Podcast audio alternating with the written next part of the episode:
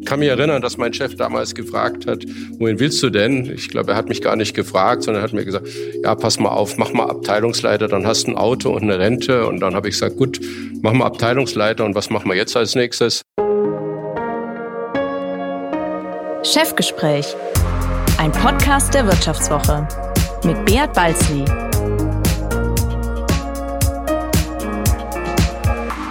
Ja, herzlich willkommen zu einer weiteren Folge des Vivo Podcasts Chefgespräch. Mein Name ist Beat Balzli und ich bin der Chefredakteur der Wirtschaftswoche.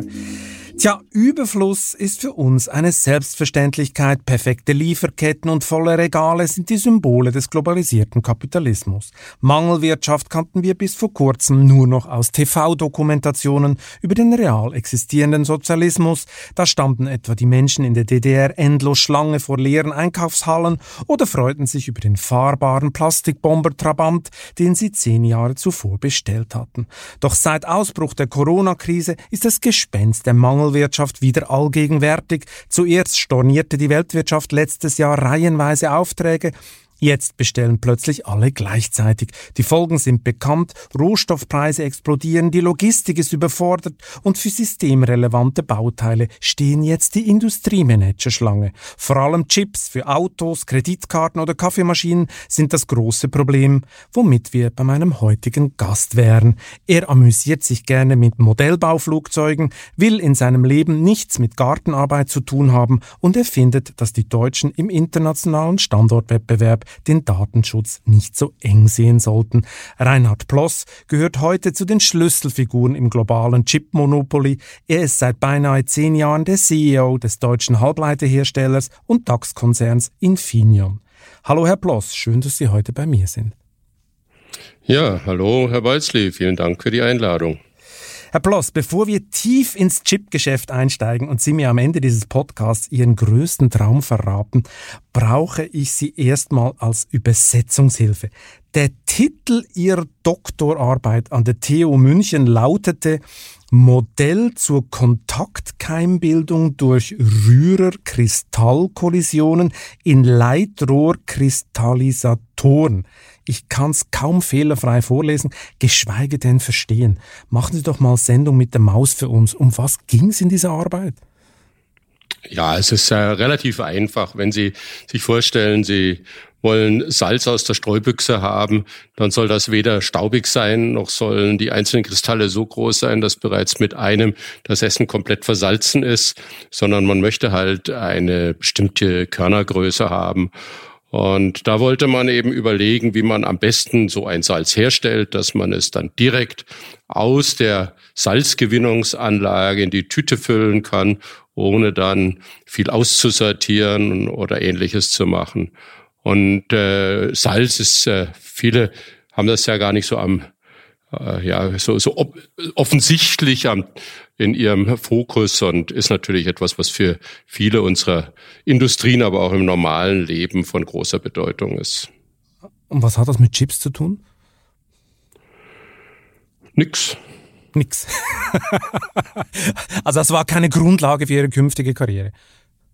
Das kann man so nicht sagen. Ich sage immer, die ähm, wissenschaftliche Ausbildung trainiert nicht nur die einzelne Sache, sondern sie lehrt auch, wie wir denken, wie wir Fragen stellen, wie wir Dinge hinterfragen und wie wir aus äh, den Daten, die wir gewinnen können, eine Erkenntnis formulieren. Und ich würde mal sagen, neben dem Thema des Fachwissens, ich bin ja Chemieingenieur oder Verfahrenstechniker, und äh, ist es natürlich schon so, dass ab einem gewissen Menge man äh, ja diese Begeisterung für Neues und die Lernfähigkeit haben soll. So endete ich dann woanders, als ich angefangen habe.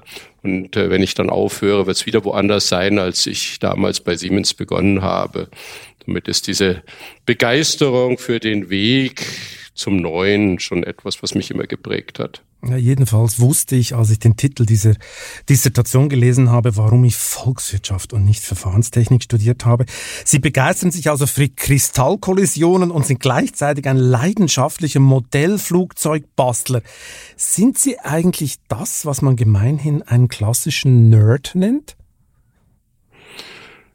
Ja, das Problem ist, dass ich nicht der Besitzer der Definition eines Nerds bin.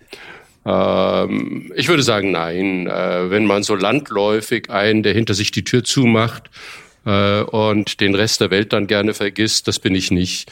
Für mich ist es ganz wichtig, dass wir äh, einem offenen Geistes durch die Welt laufen.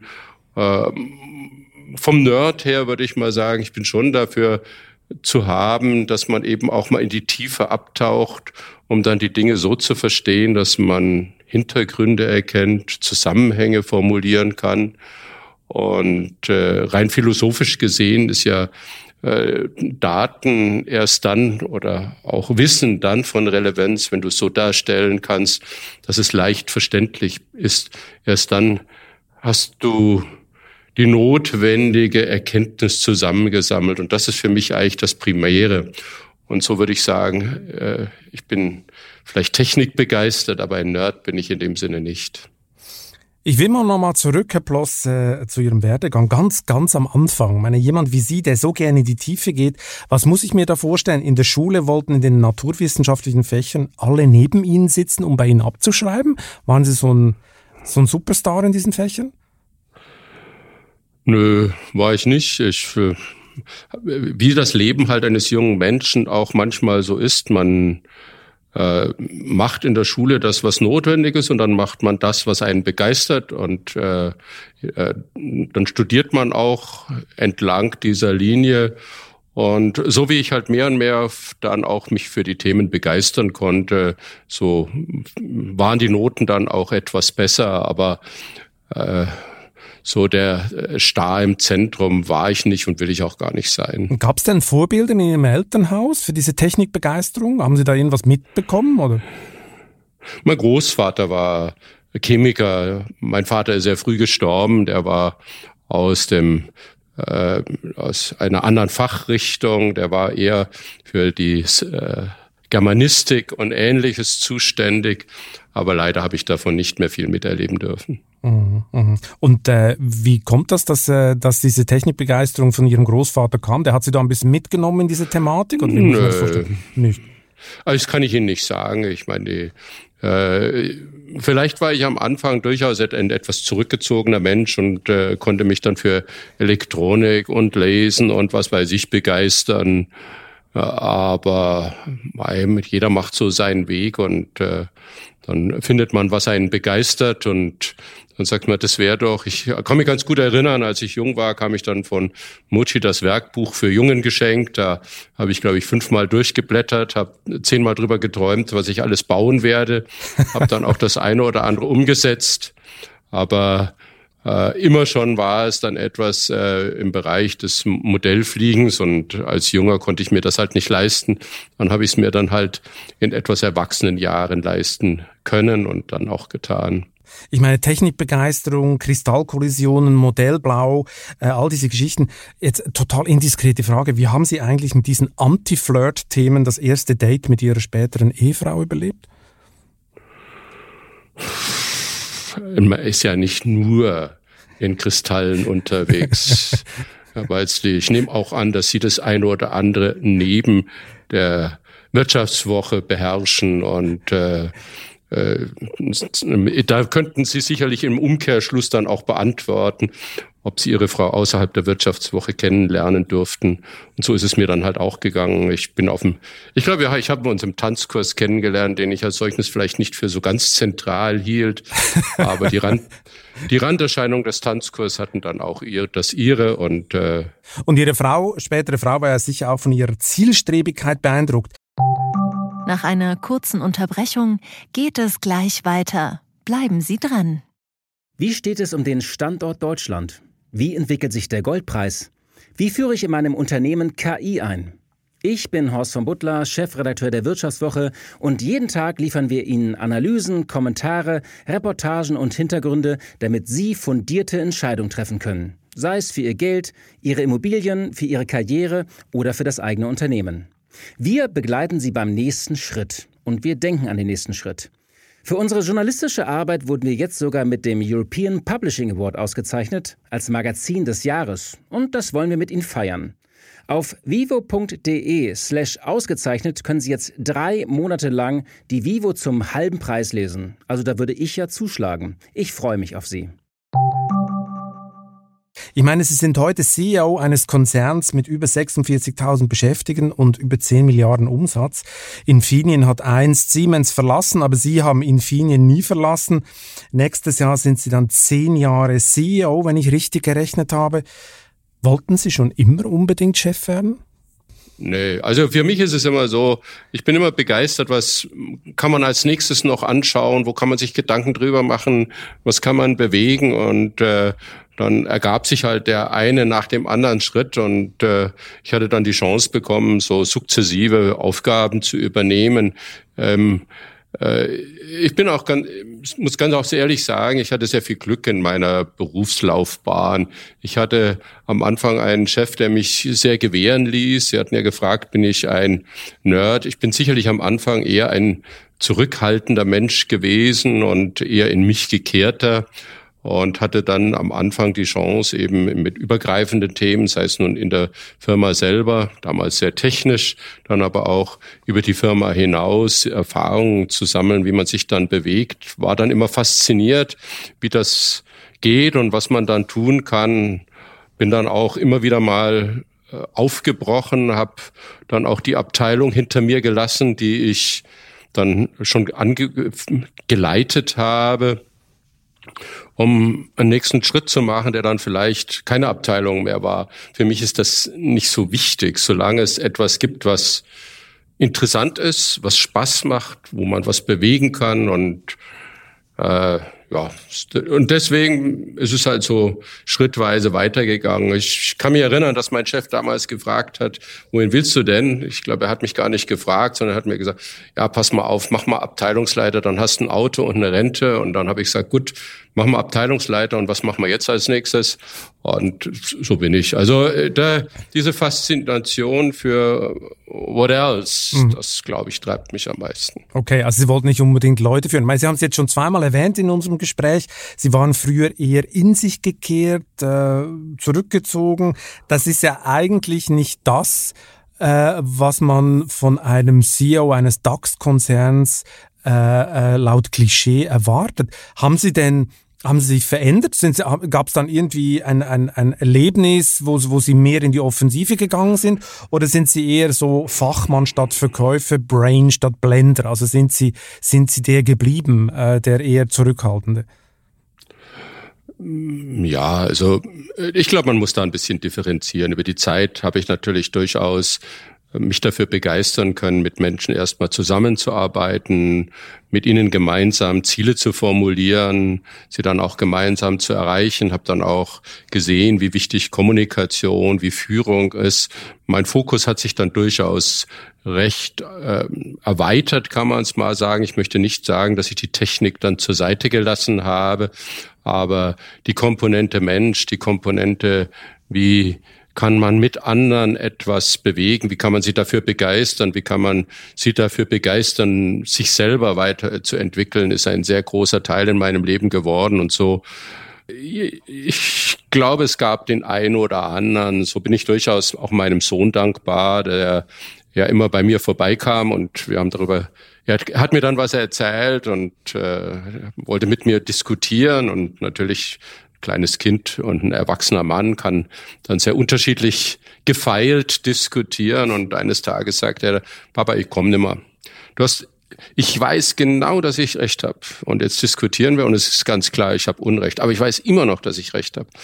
Und das war durchaus so ein Moment, wo mir aufgegangen ist, dass äh, man Dinge eben in der Beziehung anders sehen muss und dass man sich eben auf den anderen einstellen sollte oder dass es kann man, für mich war es eher, dass ich mich auf den anderen einstellen will und dass man damit viel weiterkommt, viel mehr erreichen kann, als wenn es darum geht, dass ich als erstes zu formulieren und den eigenen Sieg und alles in dieser Kategorie, sondern dass man eben die anderen erkennt und selber frei genug ist, sich darauf einzustellen. Also Ihr Sohn ist Ihr bester Kommunikationsberater gewesen.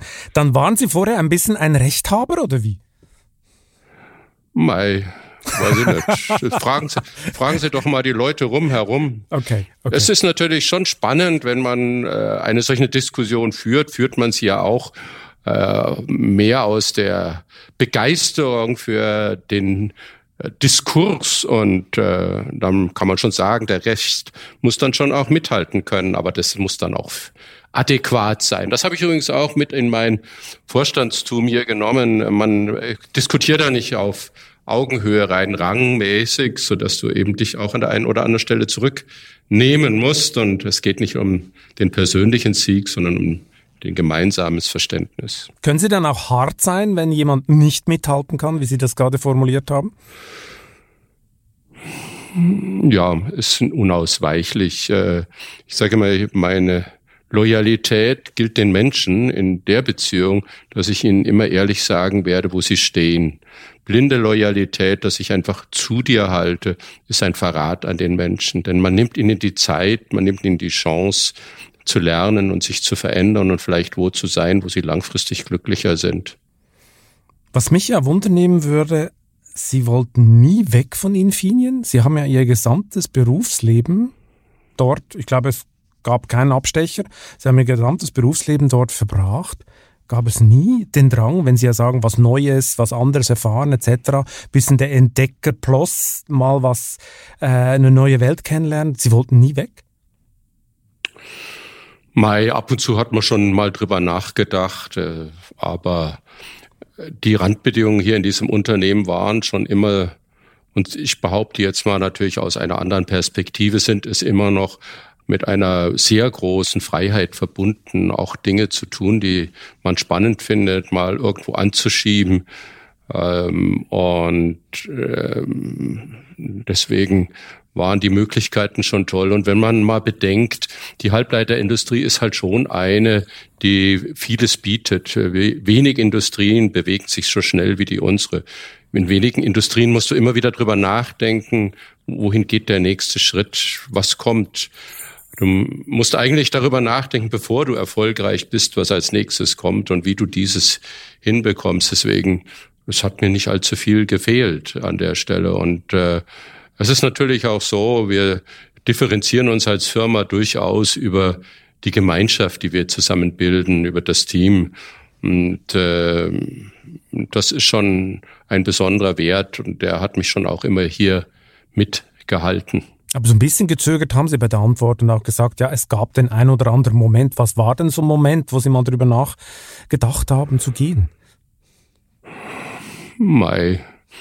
Äh, sehen Sie, es gibt ja sehr unterschiedliche Motivationen, wenn man über den Bild oder den Tassenrand der Firma hinausschaut, dann gibt es halt schon Dinge, wo ich sage, oh, das ist toll, was da drüben passiert. Äh, also in anderen äh, technischen Unternehmen, in anderen Märkten. Äh, ich hatte diese Erfahrungsphase, wo ich für mich, haben wir ja schon besprochen, Menschen immer wichtiger wurden. Und äh, da hat man schon mal überlegt, ob man aus dem Grund heraus mal wo ganz woanders hingeht. Äh, ein wichtiger Punkt war ja auch immer, dass ich mich verändert habe im Unternehmen. Denn erst wenn du dich stärker veränderst, erkennst du, wer du wirklich bist. Denn wenn du immer in deinem Zeug rummachst, dann weißt du gar nicht, wo du wirklich stehst. Und das konnte ich, bin ja, kann man jetzt sagen, unter den damaligen Aspekten äh, im Ausland gewesen, auch wenn es nur Österreich war. Aber das war schon sehr lehrreich und das waren so Momente, wo ich gesagt habe, äh, erschöpft sich die Möglichkeit zu lernen. Und dann war es dann doch gleich wieder anders und man hat dann dies oder jenes gemacht und das war dann schon toll. Mhm. Aber so, eine, so ein Branchenwechsel, der wäre auch was gewesen. Also Sie hätten sich ja vorstellen können, in die Raumfahrt zu gehen oder sowas. Ja, also es hätte schon eine Industrie sein müssen, die sich schnell dreht. Also da ist die Raumfahrt wahnsinnig faszinierend, muss ich ganz ehrlich sagen. Die könnte mich auch. Aber dieses äh, What's next? Wo kann man was anziehen? Also wenn man jetzt so anschaut, diese Faszination für das Internet der Dinge, dieses Zusammenwirken der Maschinen mit der Cloud, äh, all dieses, sowas hätte mich durchaus sehr faszinieren können und hat mich auch fasziniert. Software hat mich ein bisschen fasziniert, aber nicht ganz so. Was ich äh, gerne mal gemacht hätte, ist, als der Umbruch bei dem ganzen Thema Gesundheitsindustrie kam, dass man sagte, das könnte man doch ganz anders machen. Aber die Gesundheitsindustrie neigt jetzt nicht zur Flexibilität und Geschwindigkeit, was mich dann wieder hat, gemotiviert hat, doch bei dem Firma zu bleiben, wo ich bin. Und Sie wollten auch nicht weg, als der Konzern so in den 2000er Jahren hohe Verluste schrieb und dann 2005 von einer Korruptionsaffäre erschüttert wurde. Das waren ja damals so ein bisschen Krisenjahre bei Infineon. Da, wie ging es Ihnen damals? Infineon war und ich glaube mal, muss man auch so ein bisschen sehen. Wenn man die Reise anschaut, waren wir Teil von Siemens und es war eine extrem hohe Identität und ich bin der damaligen Mama Siemens immer noch dankbar, was sie alles an Trainings und Erkenntnissen mitnehmen dürfte. Ich habe aus der Zeit viel mitgenommen, weil auch dieses Thema fast bankrott zu werden oder aus einer großen Company rausgelöst zu werden oder nicht profitabel zu sein, äh, sind doch alles Dinge, die einen zum Nachdenken bringen und zu sagen, ähm, ja, was ist denn der Schluss daraus? Und, und was war der Schluss äh, für Sie? Die Frage ist, tue das, was richtig ist und nicht das, was du glaubst, dass andere glauben, dass richtig ist. Selbstständig denken. Ja, und vor allen Dingen auch, äh, wir werden ja dann zum Schluss drauf kommen, ähm, aber eins ist schon wichtig, wenn du Dinge tust, um gut dazustehen, wirst du nicht die richtigen Dinge notwendigerweise tun. Wenn du dir selbst zu wichtig bist, hast du nicht mehr genügend Zeit für das Wichtige. Ein schöner Satz. Werden Sie eigentlich bei Siemens inzwischen vermisst? Also äh, glauben Sie, war das gut für Infineon abgespalten zu werden und für Siemens, dass man Infineon rausgelassen hat? Also es war für Infineon auf jeden Fall der richtige Weg, weil wir waren ja lange Zeit und äh, ich glaube auch äh, ein gewisser Blick mit Respekt und äh, Dankbarkeit zurück ist dort richtig und wichtig.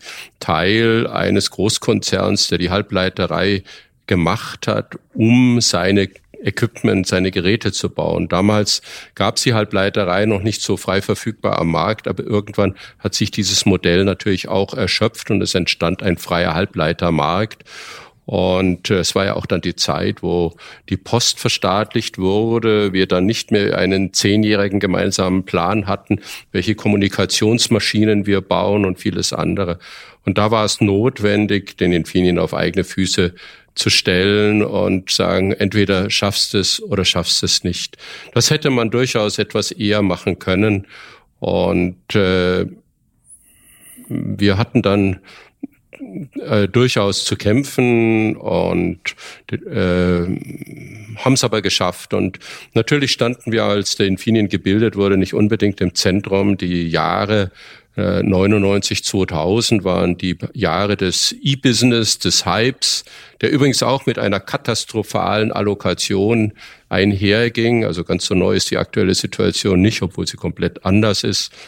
Äh, das Ganze brach dann an vielen Stellen in sich zusammen und äh, das, man erkannte eben, das Wichtige ist, du hast eine gewisse Stetigkeit in der Strategie, du denkst über das Geld verdienen nach, du denkst darüber nach, mit wem arbeitest du wie zusammen und äh, das hat uns dann doch sehr geprägt. Und der Teil, der heute in Infineon ist, hat schon immer gesagt, wir machen tolle Dinge, aber wir verdienen auch Geld und nur wachsen ist zu wenig. Und äh, äh, so würde ich mal sagen, hat uns die Zeit geprägt und dann auch äh, dieses Thema Korruptionsabwehre ist schwierig, da würde ich mal sagen, ähm, tue die Dinge richtig und äh, bleibe besser zwei Meter weg von der grauen Domäne im weißen Raum, auch wenn du, wie auch immer das ein oder andere dazu kam, da äh, sehe ich keine, ob, äh, keine Möglichkeit. Ich möchte auch gar nicht über die Menschen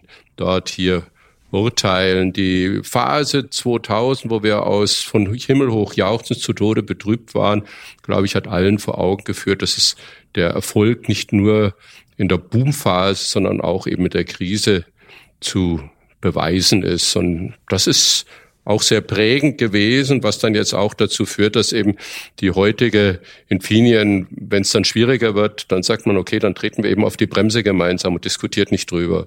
Früher war die Diskussion, ah Chef, mh, hm, da können wir noch dies entwickeln und jenes. Äh, ja, dann sage ich, ja, aber wir verdienen doch dann kein Geld da. Das ist schwierig.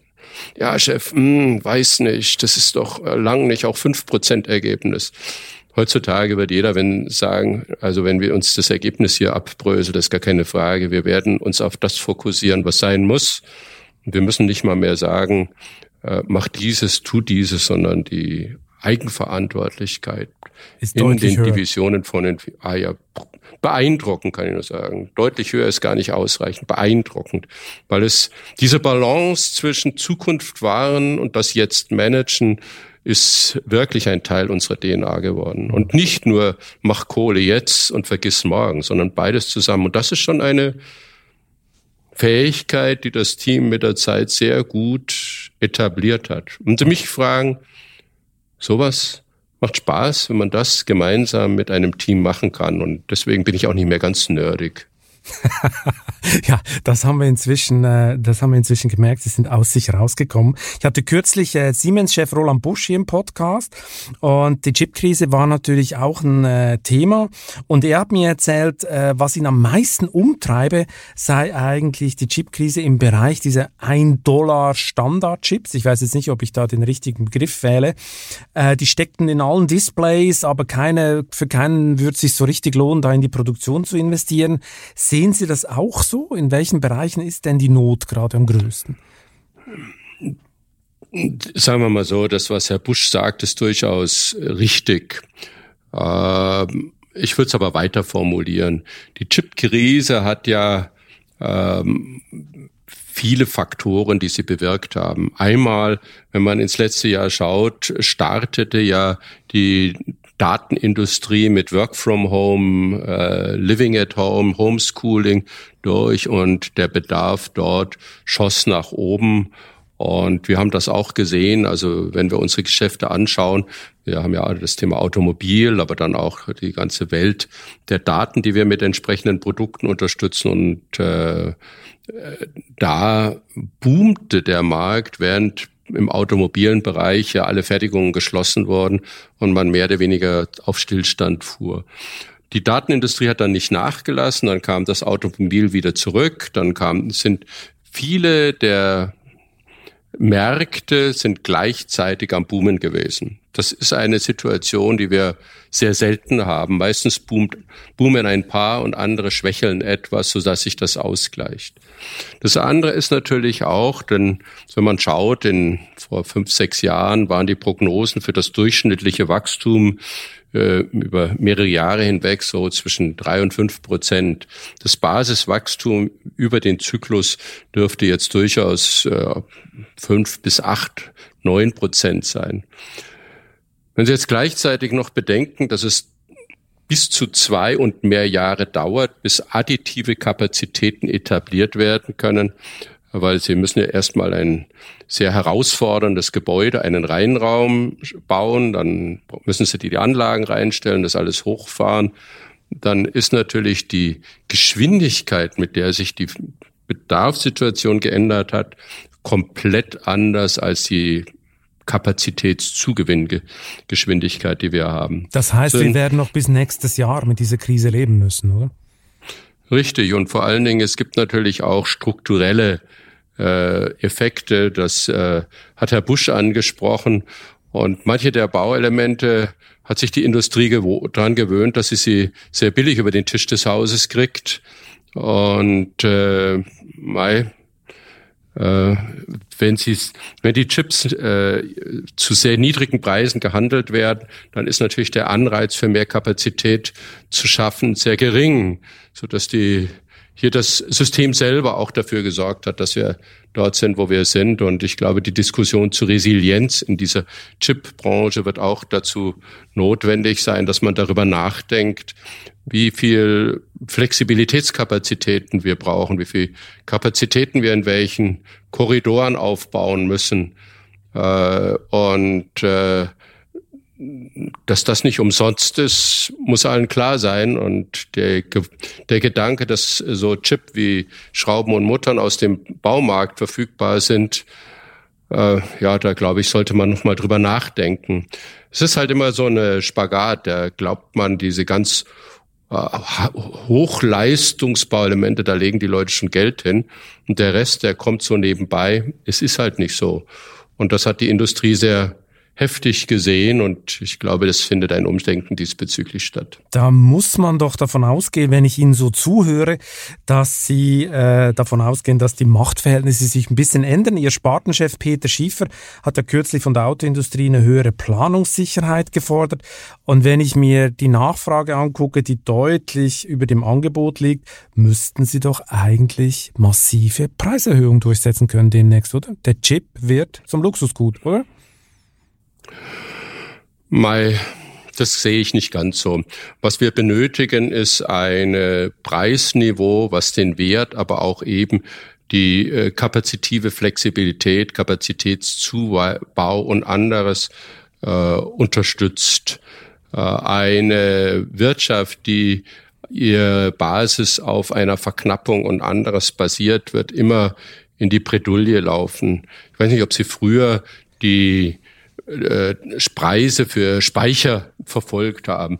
Die sind ja einmal in die Höhe geschossen, um dann irgendwann wieder in dem Keller zu landen. Und diesen, äh, diesen Schweinezyklus, wie man ihn ja nennt, den kennen wir ganz gut. Wenn die Preise sehr hoch sind, dann bauen alle Kapazitäten auf, dann sind äh, die Kapazitäten zu groß, dann sagt man, oh, ich kann ja noch ein bisschen mehr liefern, ich gebe es ja etwas billiger. Was wir brauchen, ist eine balancierte, äh, vernünftige Situation an der Stelle. Deswegen sage ich nicht, ich, äh, wir werden jetzt die Preise beliebig erhöhen. Wir haben selber enorm gestiegene Posten, weil wir ja nicht alles selber fertigen. Diese müssen wir natürlich weitergeben. Wir können uns uns gar nicht leisten. Wir werden Kapazitäten bei unseren Zulieferern äh, absichern. Das kostet auch Geld. Auch hier brauchen wir die, ja, würde ich mal sagen, Zusammenarbeit mit unseren Kunden. Und äh, das zeigt aber auch, dass wir hier in eine andere Art der Zusammenarbeit kommen müssen. Und das hat ja Kollege Schiefer gesagt. Äh, und es geht ja nicht darum, äh, wir gewinnen über dich und nachher, wenn die Sachen ändern, du gewinnst gegen uns, sondern es soll wirklich das viel zitierte Win-Win sein und einen fairen Preis für technisch sehr herausragende Produkte. Das klingt jetzt sehr diplomatisch, aber daraus hört man raus, Sie wollen die Preise nicht endlos erhöhen, aber Sie werden sie erhöhen. Es wird teurer für Deutschlands Autoindustrie, Infineon-Chips einzubauen. Ich glaube, äh, wir sind hier ein sehr fairer Partner.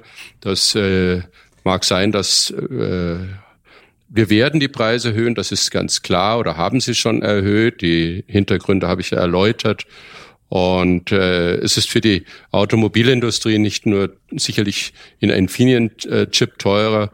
Wir sehen in der aktuellen Allokationsphase durchaus sehr positive Resonanz von vielen Partnerfirmen, nicht nur in der Automobilindustrie, die auch sehen, dass wir hier einen fairen Ansatz fahren und wirklich alles tun, um die Belieferung sicherzustellen und sie bei ihrer Herausforderungen zu unterstützen, auch wenn es klar ist, dass wir sie nicht lösen können. Aber das ist für uns absolut Priorität eins, ein fairer Partner zu unseren Kunden und zu unseren Lieferanten sein. Aber man will ja auch Geld verdienen und wenn man in so einer Situation ist, dann würde man als außenstehende Beobachter ja denken, boah, deren Gewinne werden jetzt richtig durch die Decke gehen. Wenn man sich jetzt den Vergleich anguckt, äh, letztes Quartal zu Vorquartal, dann ist da nicht so wahnsinnig viel passiert. Es ist nach oben gegangen, aber es ist nicht explodiert. Haben Sie da was falsch gemacht oder kommt die Welle erst? Herr Balzli, da werden wir natürlich zu unserer Preis- und anderen Politik keine Details äh, erläutern. Äh, in der Tat sind wir andere deutlich anscheinend aggressiver gewesen als wir. An manchen Stellen sehen Sie die Effekte der neu vereinbarten Preise äh, erst über die Zeit kommen. Natürlich sehen wir auch äh, die Notwendigkeit an der einen oder anderen Stelle Kapazitäten abzusichern. Und ich sage immer, man trifft sich zweimal, Herr Balzli. Dann, wenn es uns gut geht und dann, wenn es uns nicht so gut geht. Und äh, wir erwarten natürlich dann durch den Zyklus hindurch ein faires Verhalten. Und äh, gibt das noch ein faires ein Verhalten in der Industrie? Das klingt jetzt sehr nach einem sehr hehren Ziel, Herr Bloss, wenn Sie das so erzählen. Aber ist äh, Industriegeschäft nicht einfach knallhart? Und erinnert sich irgendjemand in zwei Jahren daran, dass Sie heute fair gewesen sind und dafür Ihr Gewinn nicht so gestiegen ist? Gibt's das Fairness?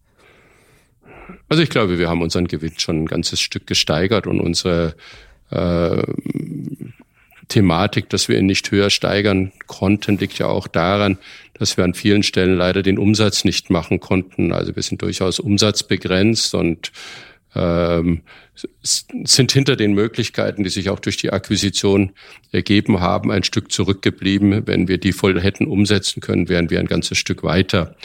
Äh, ein Teil, ich habe schon gesagt, ein Teil der Preise Maßnahmen und anderer Maßnahmen wird erst äh, kommen und äh, sich auf der Bottomline merklich machen. Auf der anderen Seite, Herr Balsley, ja, äh, ich kann Ihnen schon bestätigen, wir sehen an vielen Stellen durchaus die Bereitschaft, kooperativ zu sein und nicht den momentanen Gewinn zu fahren. Und äh, für diejenigen, die den momentanen Gewinn fahren wollen, da sage ich gut, wir arbeiten mit dir zusammen, so wie es für uns attraktiv ist und ansonsten vielleicht etwas weniger. Ich meine, Sie hatten ja noch den Wintersturm in Texas, es gab den Corona-Lockdown in äh, einer Fabrik in Malaysia. Äh, hat Ihnen das Geschäft das so ein bisschen vermasselt? Also das kam noch dazu oder wie muss man sich das vorstellen? Ja, ja. Also natürlich kam das obendrauf. Wir haben ja schon einen Engpass bei den äh, Auftragsfertigern, wie man sie so heißt, also die Firmen, die für uns die Chip herstellen, nennt man Neudeutsch Foundries. Aber natürlich hat der Wintersturm in Austin, die Covid-Shutdowns, ja durchaus summa summarum einige Wochen netto bedeutet haben, uns äh, erheblich äh, beeinträchtigt. Und das sollte man nicht vergessen, wenn man die Profitabilität des Unternehmens anschaut. All dieses haben wir ja quasi absorbiert. Das sind ja alles, äh, die Kosten laufen ja weiter und äh, sie haben keinen Output. Also es ist sagen wir mal, schade, nennen wir es mal so. Auf der anderen Seite muss ich schon sagen, das Infineon-Team hat all dieses hervorragend gemanagt, wenn der Kunde trotzdem sagt, äh, ich bin nicht glücklich und das Ganze ist äh, schon eine echte Herausforderung, aber wir merken, dass du deine Sachen im Griff hast. Und wenn man dann eben sieht, dass es bei derartigen Einschlägen, wie die Dinge im Griff haben, kann man auch fünf Minuten lang mal zufrieden sein, auch wenn wir grundsätzlich natürlich sagen, es wäre schön gewesen, wir hätten diese Kapazitäten gehabt. Dann muss ich aber davon ausgehen, dass das dritte Quartal, da wird der Gewinn explodieren, oder? Bei uns ist es das vierte, Herr Balzli. Entschuldigung, das vierte. Der, das also, kein Problem. Äh, Infineon wird nie explodieren, weil danach ist ja alles kaputt, Herr Balzli. okay, es wird stark wachsen. Der Gewinn wird massiv anziehen. Muss ja sein. Balzli, oder? wir haben unsere Prognose gegeben und diese Prognose ist die Prognose. Genau. Ich meine, das Geschäft äh, äh, läuft sicher gut in Zukunft, weil E-Autos, Energiewende, da kommt sehr viel Nachfrage. Sie eröffnen ja auch bald ein, ein Werk in Villach, äh, ein bisschen früher ausgedacht, glaube ich, drei Monate früher. Jetzt aus der Sicht von Europa und aus der Sicht von Brüssel reicht das alles nicht, oder? Brüssel will, äh, will mehr äh, Chipproduktion in Europa haben. Und äh, Sie haben kürzlich gesagt, äh, die Förderung eines 2-Nanometer-Chips äh, im oberbayerischen Landsberg vielleicht für Handys und Computer, das sei der völlig falsche Weg, weil in Europa ja keiner mehr Handys und Computer baue. Wurden da die Bürokraten von Intel über den Tisch gezogen oder wie muss ich mir das vorstellen? Ich glaube nicht, dass die Bürokraten über den Tisch gezogen wurden. Wir haben einen sehr offenen Dialog und äh, äh, natürlich ist ein 2-Nanometer-Chip eine ganz tolle Angelegenheit, äh, aber äh, es ist ja nichts Neues. Meine Position ist immer, wir müssen die Digitalisierung Europas vorantreiben.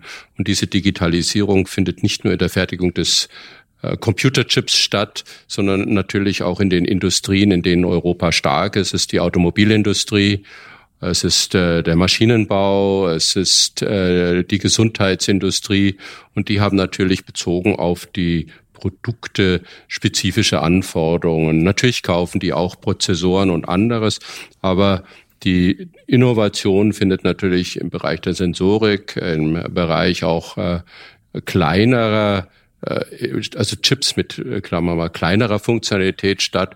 Deswegen ist meine Empfehlung primär mal, sage ich immer, stärke deine Stärken und sichere diese ab und wachse quasi, so wie man mal sagen wird, landgewinnungsmäßig um diese herum. Und dann ist natürlich die Perspektive längerfristig auch solche Chips machen zu können eine gute. Deswegen bin ich nicht gegen etwas, sondern ich bin für etwas, was jetzt, sagen wir, Aufgaben und opportunitätsmäßig näher bei uns liegt. Und im Automobil wird irgendwann sicherlich der 3-4 Nanometer Chip oder es sind ja 3 und 5 Nanometer typischerweise Chip für das zentrale Gehirn kommen.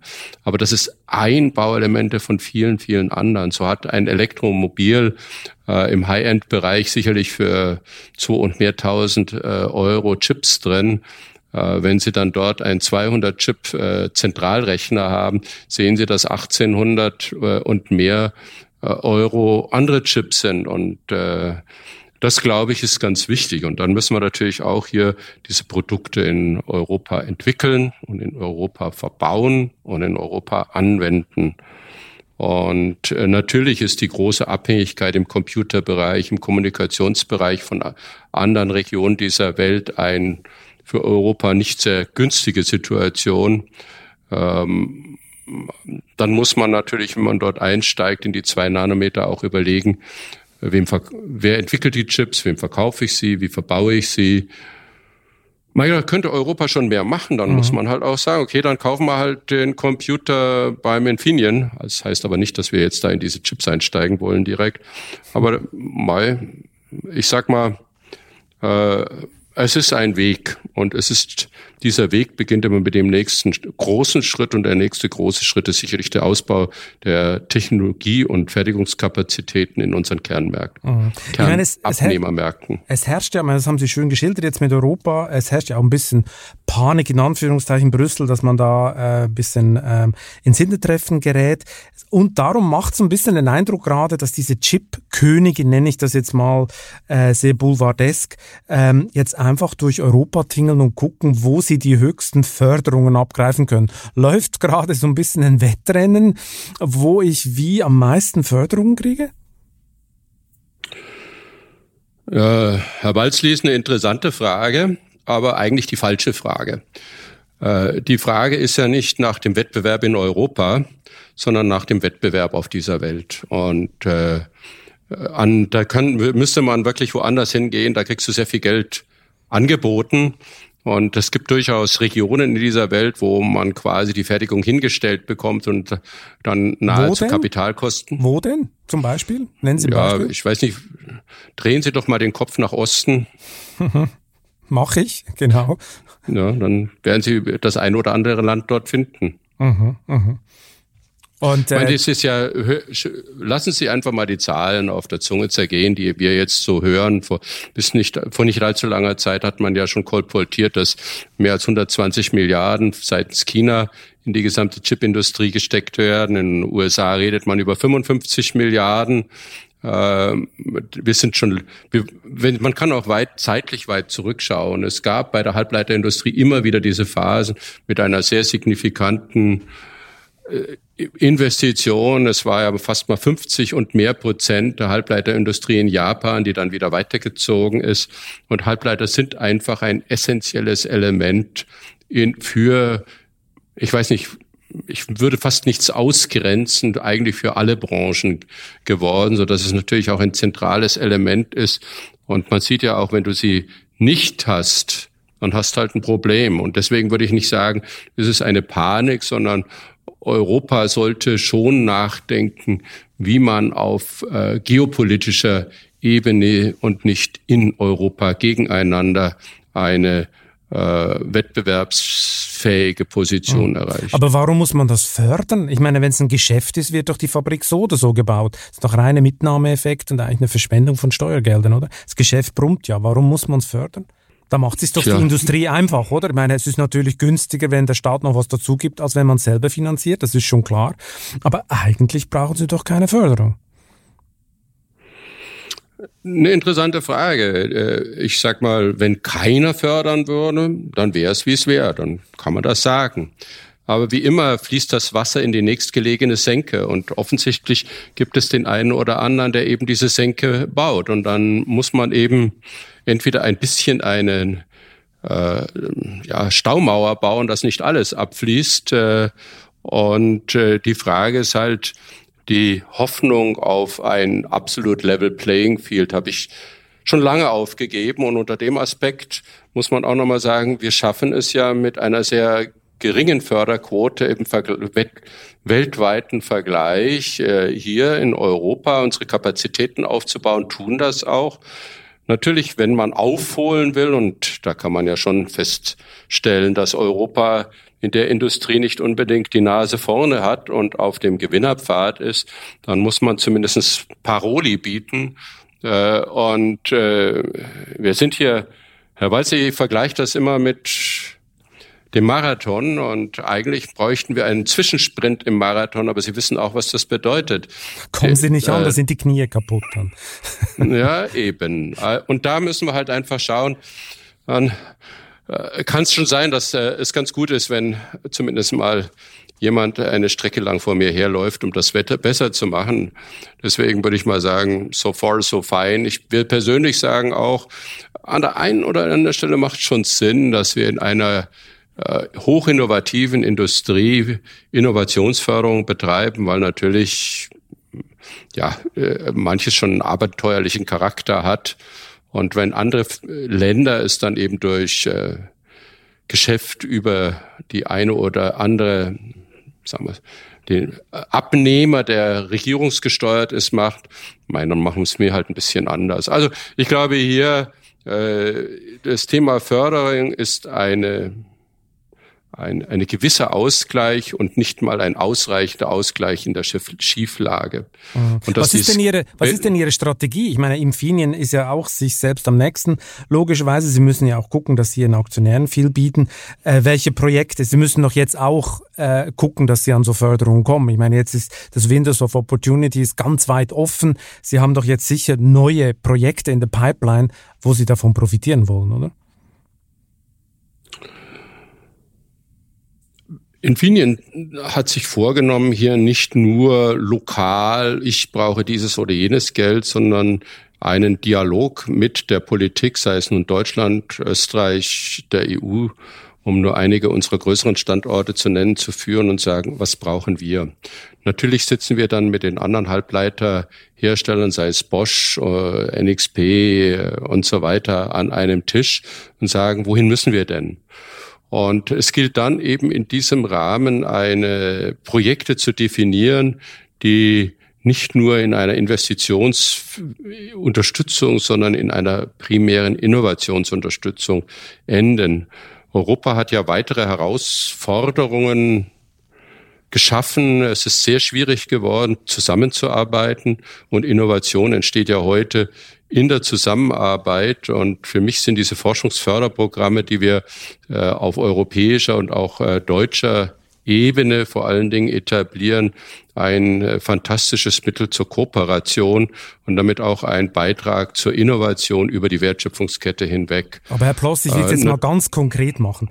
Äh, planen Sie zum Beispiel ein Projekt zusammen mit dem taiwanesischen Hersteller TSMC in Europa, ein gemeinsames Werk?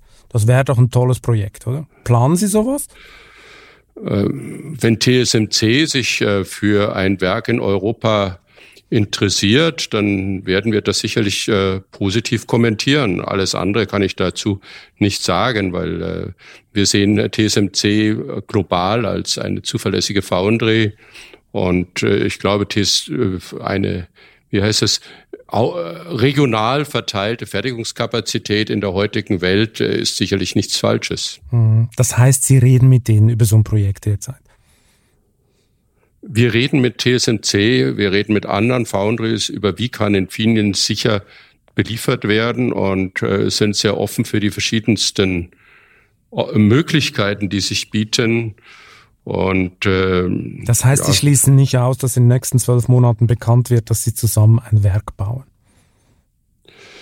Ich glaube nicht, dass wir zusammen ein Werk bauen. Wir werden, äh, ich glaube, hier muss TSMC sich dann entsprechend entscheiden. Äh, wie bei vielen Dingen, äh, wie wir ja schon vorhin erläutert haben, äh, sind wir mit unseren Zulieferern in längerfristigen, nein, in Verhandlungen zu längerfristigen Abnahmecommitments. Da kann man sich sehr viele Optionen vorstellen. Und äh, hier sehen wir die verschiedensten Möglichkeiten, da überlassen wir mal es äh, unseren Zulieferer und sehr geschätzten Zulieferer CSMC und anderen mit der Politik über solche Optionen zu diskutieren. Ich meine, in diesem Fördermonopoly, Sie haben es vorher ja schon äh, richtig erwähnt, geht es ja auch um Geopolitik. Europa hat viele Bereiche nach Asien abwandern lassen, will das jetzt rückgängig machen, um im Kalten Krieg zwischen Washington und Peking auch souveräner zu werden. Die USA haben ja zum Beispiel Huawei von der Chipversorgung abgeschnitten. Was ist Ihre Prognose? Wird sich dieser Chip-Nationalismus noch verschärfen in den nächsten Jahren? Die Frage ist ja, ist Chip-Nationalismus das primäre oder ist es ein sekundärer Effekt? Und äh, eigentlich manifestiert es die hohe Relevanz der Halbleiterindustrie in einer Gesamt, in der Ökonomie, in allen Dingen des Lebens. Äh, leider auch durchaus des Militärischen und anderen äh, Branchen. Aber so ist es eben. Und dass hier dann eben die entsprechenden Maßnahmen getroffen werden und man äh, eine starke Position einnehmen will, äh, das formulieren ja sehr, sehr viele. Deswegen ist davon auszugehen, dass die Chips weiterhin in ein zentrales Element in dieser Auseinandersetzung sind und bleiben werden. Nach einer kurzen Unterbrechung geht es gleich weiter. Bleiben Sie dran. KI wird Ihr Business verändern. Wie können Sie davon profitieren? Tyler Wessing ist eine internationale Wirtschaftskanzlei. Weltweit arbeiten wir mit Technologieführern und Innovationstreibern zusammen. Wir beraten Sie bei Fragen zu strategischen Akquisitionen oder der Entwicklung konkreter Anwendungsszenarien, genauso wie zum Schutz des geistigen Eigentums oder zum KI-Recht. Investieren Sie in KI. Entwickeln Sie sich weiter mit KI. Mit uns. Wir wissen wie. Tyler Wessing. Schauen wir noch ein bisschen in die Zukunft. Ich meine, die ganze Energiewende, Klimaschutz etc. spielt Ihnen ja in die Hände äh, mit, den, mit den neuen Chips, die Sie äh, äh, verkaufen werden. Äh, die ganze E-Auto-Entwicklung äh, spielt Infineon auch in die Hände. Noch ein bisschen spezielleres Thema interessiert mich. Infineon ist ja auch Teil eines Quantencomputing-Konsortium seit nicht allzu langer Zeit, unter anderem mit Siemens. Sind denn die Europäer da wenigstens vor den Amerikanern und den Chinesen? Mit diesem Ansatz haben wir eine Chance, dort zu sein. Äh, bei den Quantencomputern selber äh, gibt es ja schon einiges auf der Welt. Äh, das Wichtigste ist die, eine vollumfängliche Fähigkeit, Quantencomputing zu beherrschen. Dazu gehört natürlich dann auch, weil das sehr eng verknüpft ist, nicht nur die quasi, muss man sagen, Programme, das sind ja Software, oder die Programme dort schauen ganz anders aus, aber dann auch ein großer Teil des Hardwareverständnisses, das ist sehr eng miteinander verknüpft. Und dort sehen wir eine gute Chance, dass wir dieses hinbekommen. Und die äh, Bundesrepublik hat hier ja durchaus auch eine sehr umfängliche Förderstrategie aufgesetzt und äh, wir sind hier Teil dieses äh, Quattag, wie das so heißt, weil wir auch sagen, äh, die Industrie muss hier in die Lead gehen und dieses gestalten. Aber ich würde mal sagen, der, das zentrale Element ist, äh, Quantencomputer können beim Thema äh, neue Moleküle für die Batterien oder das Herstell direkte Herstellen von äh, alternativen Kraftstoff aus äh, äh, Licht oder aus dem Sonnenlicht und CO2 und vieles andere äh, was tun. Man kann heute diese Moleküle nicht berechnen. Der Quantencomputer kann das. Das war jetzt nur ein Beispiel. Da gibt es noch viele, viele andere, äh, wo der Quantencomputer gut ist. Und äh, Deutschland muss, weil seine Industrien natürlich dort sind und auch ganz Europa dieses besetzen. Deswegen freut es mich, dass da ein sehr engagiertes Industrieteam zusammengekommen ist, in, muss nicht mal sagen, in einer beispielhaften, nein, einer beispiellosen Aktion und kann nur den ganzen Kollegen, die da mitmachen, sehr herzlich danken. Über das Thema habe ich auch in dem besagten Podcast mit Roland Busch von Siemens geredet und er meinte, total interessantes Thema. Dummerweise können in Europa keine mehr Computer bauen, also auch keine Quantencomputer. Da müssen wir noch eine Lösung suchen. Vielleicht ein Startup. Gibt's, äh, gibt's da eigentlich Pläne, wer das dann bauen sollte, wenn man so weit ist? Ja, da gibt's eine ganze Reihe. Also Infineon selber ist ja jetzt äh, bei den Komponenten für Quantencomputer in einigen Elementen engagiert. Ähm, es gibt ja sehr unterschiedliche Ansätze, wie man einen Quantencomputer realisieren kann. Und äh, da sind wir bei zwei, drei mit dabei.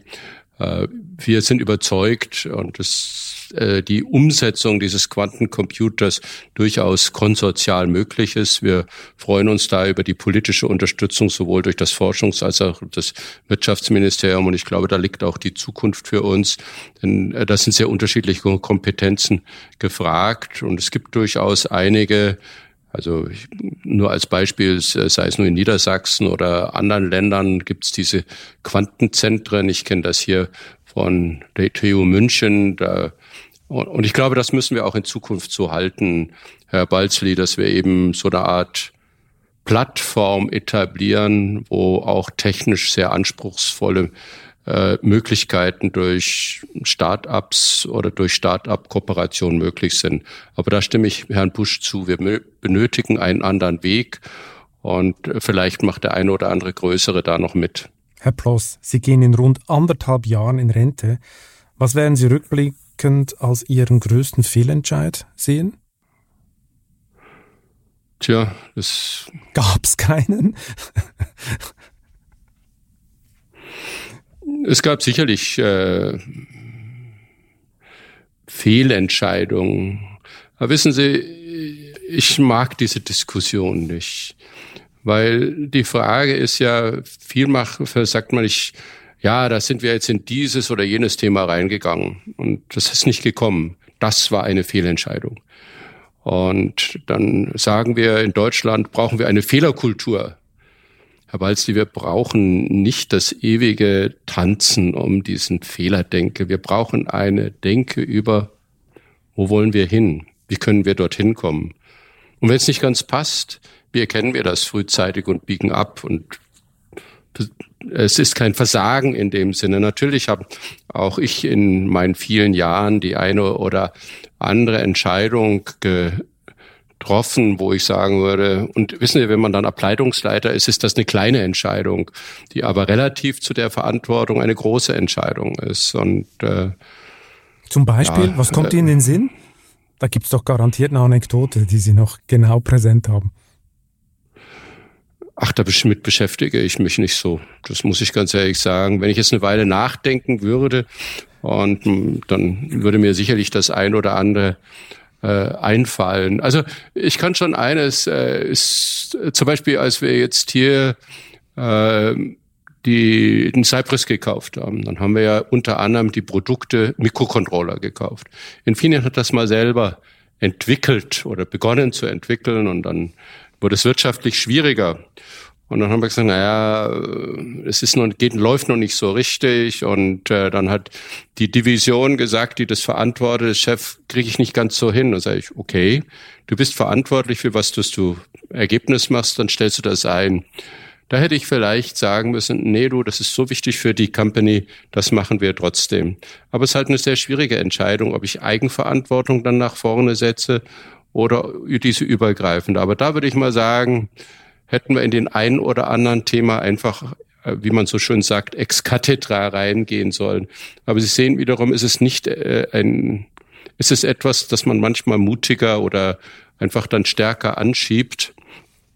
Sie haben ja mich vorhin nach der Profitabilität gefragt.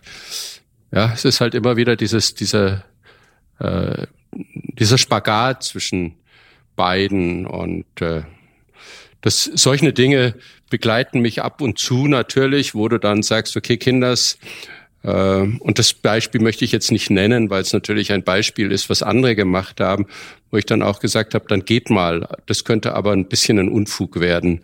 Aber geht mal und lernt dabei. Und dann ist es auch so ein bisschen ein Unfug geworden. Ist es jetzt ein Fehler gewesen? Nee, weil das Team hat die Erkenntnis gewonnen, wie werden wir das in Zukunft machen. Da würde man sagen, ja, toll, haben wir es gelernt. Waren Sie zusammengezogen, ein bisschen, teilweise ein bisschen zu defensiv? Preispolitik hier äh, mhm. nicht eingeschritten, hätten die mal machen sollen. Würden Sie teilweise sagen, das ist Ihre... Nö. Nicht? Nö. Das doch Nö, nicht. schau mal, wir sind hier ähm, ein Unternehmen heute, was mit einer Umsatz äh, in 2000 und die anderen Geschäftsteile, die wir verkauft haben, äh, mal rausgerechnet von 1,2 Milliarden. Welches Unternehmen wird defensiv um den Faktor 10 größer in 20 Jahren? Glaube ich kaum. Was Welches Ihre, Unternehmen wird, Hm. ja, bitte? was war Ihre beste Entscheidung? Jetzt im Rückblick ist einfacher zu beantworten. Ich glaube, die besten Entscheidungen sind immer dann, wenn ich sage, lasst uns einen größeren Schritt machen, der uns verändert. In 99, 2000 haben wir gesagt, ah, wir können mit dieser tollen Technologie, die wir entwickelt haben, wir waren ja dann durchaus sehr technologieorientiert, einen Riesenschritt voran machen. Und haben einfach gesagt, das tun wir jetzt. Im Nachhinein sehr blauäugig, aber wir haben es dann doch getan. Wir haben äh, gesagt, wir kaufen jetzt International Rectifier oder wir steigen in diesen äh, Produkt ein äh, oder wir kooperieren mit dieser Firma. Ähm, das waren immer wieder die Elemente und ich würde mal sagen, Akquisition ist nicht nur etwas, um mehr Umsatz zu machen, neue Technologien zu haben. Sie helfen einer Firma auch immer wieder, sich teilweise neu zu erfinden. Das größte Versprechen an mein Team ist, wir werden es nicht übersehen, dass wir uns verändern müssen und zu einem Zeitpunkt, wo keiner glaubt, dass Veränderung notwendig ist. Damit kommen wir jetzt ultimativ äh, zur letzten Frage. Welchen privaten Traum wollen Sie unbedingt noch verwirklichen? Es gibt eines, was ich mir wünsche und wo ich selber beitragen kann, wo aber auch das Schicksal es gut mit mir meinen müsste. Und was ich gelernt habe, ist, äh, nichts ist so spannend wie Aufbrechen in Neues, wie Neugierde, Lernen. Und äh, mein Wunsch ist, dass ich bis ins hohe Alter Neues dazulerne, verstehe, mit meinem Wissen, was ich angesammelt habe, äh, beitragen kann, dass wir ein, für uns alle einen guten Weg gehen können. Ich bin nicht der Ansicht, es findet ein Song, den ich sehr faszinierend finde. Das ist von Janis Joplin, wo unter anderem dieses Thema Freedom's just another word for nothing left to lose. Ich glaube, Freiheit zu denken und zu handeln, obwohl man unterwegs ist, äh, ist das Größere, was wir anstreben müssen. Und dieses täte ich gerne noch ein paar Jahre. Und mit wem zusammen? Oder gibt es da noch Projektideen? Äh, ja, es gibt ja vieles. Äh, ich bin in der Akatech, ich bin an anderer Stelle. Ich werde äh, und äh, gerne arbeite ich in solchen Gremien mit und das ist durchaus eine Perspektive, die ich habe, so dass man zum Schluss dann sagen wird: Mein Gott, der alte Dackel kommt jetzt wieder daher. Nee, den brauchen wir nicht. Und genau das sollte es nicht sein, sondern Mai Reinhardt wir haben hier ein Thema, können wir mal drüber reden?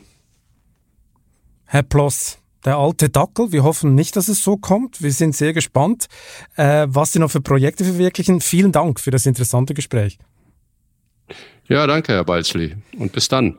Und wer jetzt noch wissen will, wie nachhaltig und fragwürdig die Notenbanken künftig nicht nur die Geschäfte von Infinien, sondern der ganzen Wirtschaft beeinflussen werden, muss sich unbedingt auf vivo.de oder am Kiosk die neue Titelgeschichte der Wirtschaftswoche besorgen. Der Notenbankkapitalismus lautet der Titel. Ich wünsche Ihnen viel Spaß bei der Lektüre und eine schöne Zeit bis zum nächsten Chefgespräch. Auf Kritik, Lob und Anregungen von Ihnen freue ich mich unter balzli.vivo.de. Für eine positive Bewertung dieses Podcasts bin ich Ihnen ewig dankbar. Bleiben Sie gesund.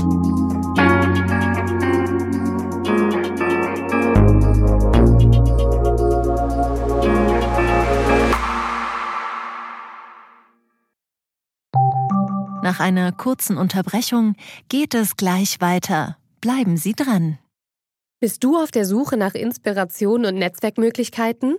Dann ist das Summer Camp der Handelsblatt Media Group genau das Richtige für dich. Treffe über 800 EntscheiderInnen, nimm an interaktiven Workshops teil und werde Teil der einzigartigen Camp Community. Wir wollen gemeinsam mit dir die Zukunft unserer Wirtschaft gestalten und aktuelle Herausforderungen angehen.